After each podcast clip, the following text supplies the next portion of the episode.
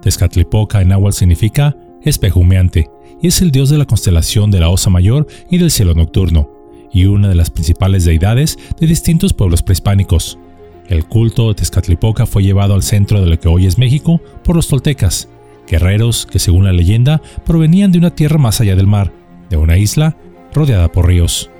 Pero, ¿quién fue este tan importante dios prehispánico? Tezcatlipoca, el señor de la noche y del espejo negro, es un personaje tan imprescindible como lo es el clima. A veces es generoso, otras veces no tanto.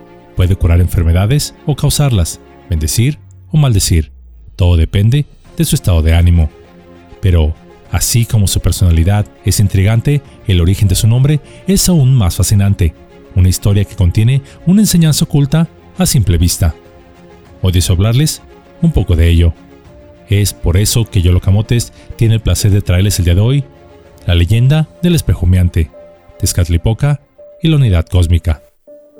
Tezcatlipoca físicamente se le representaba como un joven apuesto, generalmente llevando una franja negra en el rostro, un pie amputado, una daga de obsidiana y un espejo negro y humeante que portaba en el pecho.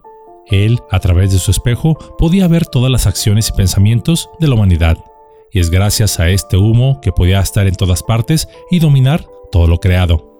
Pero eso no es todo. Este dios era un verdadero camaleón, pudiendo transformarse en cualquier cosa, desde un ave a un anciano, una nube o hasta el mismo viento. Durante la cúspide del reino mexica que comprende los siglos XIV y XV, los múltiples atributos y funciones de este dios lo habían llevado a la cima de la jerarquía divina, donde gobernó junto con Huitzilopochtli, Tlaloc y Quetzalcoatl. Según la mitología prehispánica, Tezcatlipoca es hermano de Quetzalcoatl. Juntos lucharon y vencieron al monstruo Zipactli, y de esta manera crearon el mundo. Este dios, es decir, Tezcatlipoca, presidió las Tepochcali, las casas de jóvenes, o escuelas en las que los hijos de la gente común recibían una educación primaria y entrenamiento militar.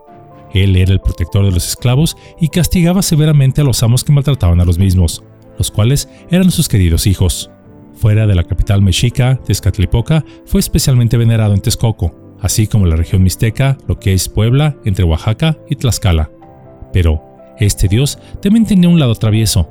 Una vez, por ejemplo, emborrachó a Quetzalcoatl, quien en su estado de embriaguez sintió un enorme deseo carnal por una de sus hermanas. Este acto le causó tal deshonra que tuvo que abandonar estas tierras, prometiendo regresar algún día. Muchos consideran a este dios como la divinidad primordial, incluso por encima de figuras tales como Huitzilopochtli, dios del sol, o Coatlicue, la diosa madre de la tierra. Esto debido a que su papel es el de fomentar la discordia entre los seres humanos para tentarlos, incitarlos hacia el mal y someter a prueba su fortaleza espiritual. Él recompensaba la virtud otorgando riquezas y fama, pero también castigaba a los malhechores enviándoles tragedias y calamidades, tales como enfermedades como la lepra o reduciendo el maleante a la pobreza o la esclavitud. O peor aún, en la actualidad, podría ser enviando a los pueblos egoístas y desunidos algún político chapulín que como un parásito que destruye un cuerpo saltando de uno enfermo a uno sano, brinca de un partido a otro prometiendo ahora sí un verdadero cambio, pero tan solo para que las cosas fuesen iguales o hasta peor. Y aunque esta última alegoría pueda parecer ridícula o más de algunos se quiera rasgar las vestiduras con esta afirmación, sí se aplicaría a las funciones de este Dios, pues Él es el que nos premia o nos castiga según fuese nuestro estado espiritual, así como nuestras acciones. Pero, a todo esto, ¿de dónde recibió su nombre y por qué gustaba de tentar a los hombres? ¿Acaso era un sádico que disfrutaba de nuestras calamidades y al mismo tiempo de recompensarnos? Nada de eso. La leyenda de su nombre es mucho más interesante que incluso su mismo papel. Una leyenda que poco o nada se cuenta, quizá porque choca aún hoy en día con distintos conceptos religiosos que podrían amenazar o debilitar el esquema de poder de muchas religiones, cimentadas sobre costumbres, rituales, dogmas y creencias de ser supuestamente las únicas poseedoras de la verdad absoluta. Cuenta la leyenda que hace miles de años, Tezcatlipoca, cuando aún este no tenía un nombre, estaba frustrado pensando en que le faltaban conocimientos, pues no podía comprenderlo todo ya que siempre que creía que lo sabía todo, en realidad se daba cuenta que no sabía nada. Similar a lo que dijo Sócrates en la antigua Grecia, cuando exclamó, Ni dotiu venida, o traducido al español, lo único que sé es que no sé nada. Un día este dios, aún sin nombre, mientras dormía pensando del porqué de su propia existencia, soñó que se levantaba y salía a contemplar el cielo estrellado. Miró fijamente al firmamento. Repentinamente tuvo una revelación y se dio cuenta de que las estrellas estaban allí gracias a la luz. La luz lo era todo, estaba en todas partes. Tezcatlipoca pudo ver que cada una de las criaturas del universo también eran luz. Todos, por lo tanto, estaban formados por la misma materia. Todos eran iguales. Todos eran semejantes al Dios que les creó, al Dios que también era luz, y que precisamente todos, incluso los dioses como él, eran en realidad hermanos. Pero la oscuridad de la noche que rodeaba a estas estrellas y el sueño de cada noche eran como una niebla que impide ver las cosas con claridad. Cada persona, si así lo deseaba, podía contemplarse a sí misma en el otro. Todos eran uno mismo, y uno mismo eran todos, pero una densa niebla impedía darse cuenta de ello. En realidad, él pensó, somos como espejos, espejos humeantes. Podemos reflejar la imagen del otro, pero el otro no puede verla por esa niebla que le rodea. Cierro la cita. El dios se puso muy contento con su descubrimiento y rápidamente corrió a contárselo a todo el mundo gritando, Todos somos uno, ustedes son yo y yo soy ustedes, somos un espejo. Pero su alegría rápidamente se desvaneció, pues nadie pudo entenderlo. Cuestionándole, ¿espejos? ¿Humo? ¿Que todos estaban en el otro? Pues de cuál fumó. Pásala para irnos al mismo viaje. Simplemente los otros dioses, así como los hombres, no podían comprender lo que él decía. De esta manera comenzaron a llamar a este dios Tezcatlipoca, el dios del espejo humeante, en referencia a lo que él decía, pero sin poder entender muy bien el mensaje que tenía para ellos. Desde entonces, Tezcatlipoca nos tienta y nos recompensa, no por ser un sadomasoquista, sino para recordarnos que la divinidad también se encuentra entre nosotros. En esta sencilla cápsula conocimos un poco sobre Tezcatlipoca y su origen, una historia que más allá del interés histórico nos deja una de las enseñanzas prehispánicas más profundas. Esta leyenda nos dice que en general, en un nivel espiritual más profundo, todos estamos interconectados y formamos parte de una unidad cósmica, que nuestras almas están interrelacionadas y que en última instancia todos compartimos una fuente espiritual, así como que nuestras acciones, pensamientos y energías tienen un impacto no solo en nosotros mismos, sino en el universo entero. Pero, para aquellos escépticos de estas afirmaciones, la misma ciencia ha comprobado que todos estamos unidos por un campo invisible, y que nuestros pensamientos influyen a la materia, la cual es energía. La ciencia ha demostrado que toda la materia está unida a través de la física cuántica. La teoría cuántica que estudia el comportamiento de todas las partículas nos muestra que la realidad no es como la percibimos, Nuestros cerebros nos engañan haciéndonos creer en la idea de la separación, cuando en realidad nada está verdaderamente desunido, incluyendo a los seres humanos. La teoría de cuerdas, por ejemplo, sostiene que nuestro universo está compuesto por pequeñas partículas y ondas de cuerda. Según esta teoría, estas cuerdas son los bloques de construcción del universo el cual experimentamos. Además, el fenómeno de entrelazamiento cuántico descubierto por Albert Einstein y sus colegas en 1935 muestra cómo las partículas pueden estar instantáneamente conectadas, sin importar la distancia que las separe.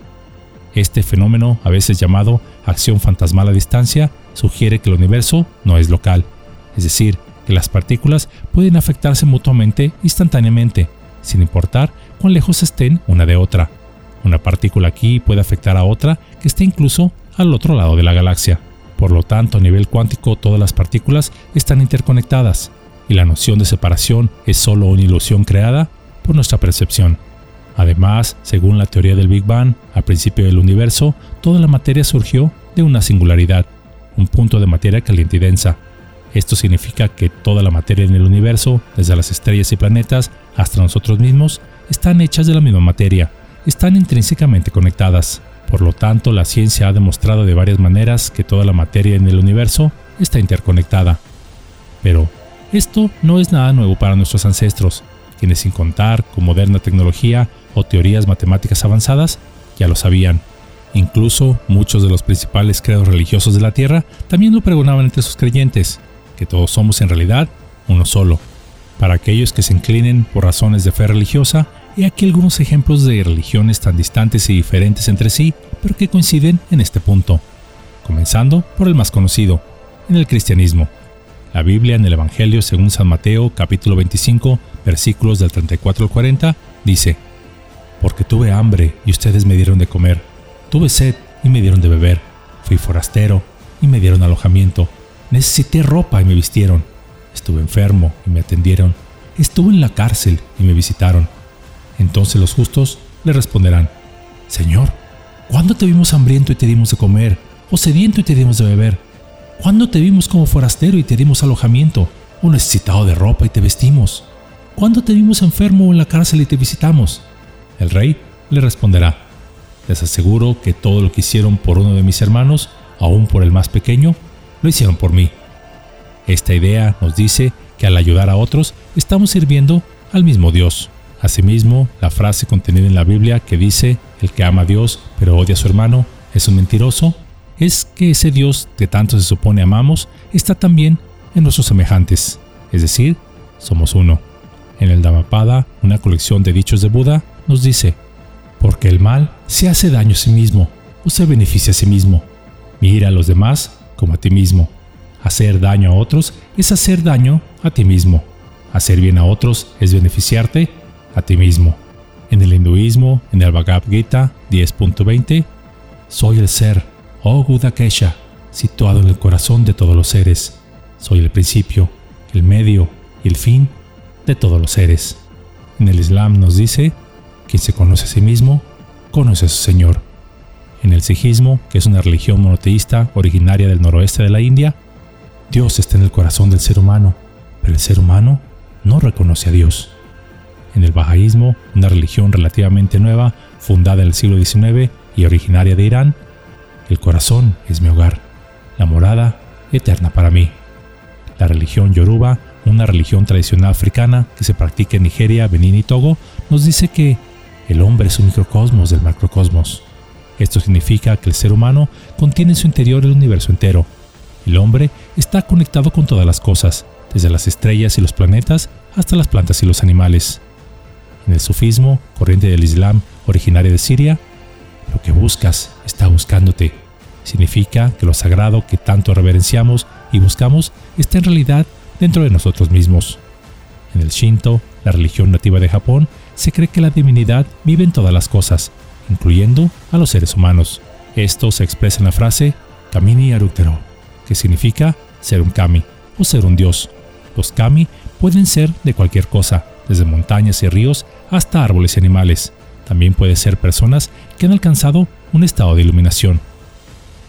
Viendo los ejemplos anteriores, tanto de la ciencia como de distintos credos religiosos de todas partes del mundo, podemos afirmar que Tezcatlipoca tenía razón, pues somos como espejos que reflejan la luz divina que reside en cada uno de nosotros. Pero el humo de la discordia, la envidia y el egoísmo nos impiden ver esa luz, y la cual nos une con la misma creación. Pero afortunadamente hay esperanza, ya que en cada acto de bondad que hagamos por los demás, por más pequeño que éste sea, estamos disipando ese humo y puliendo el reflejo de la luz divina que reside en nuestra propia alma.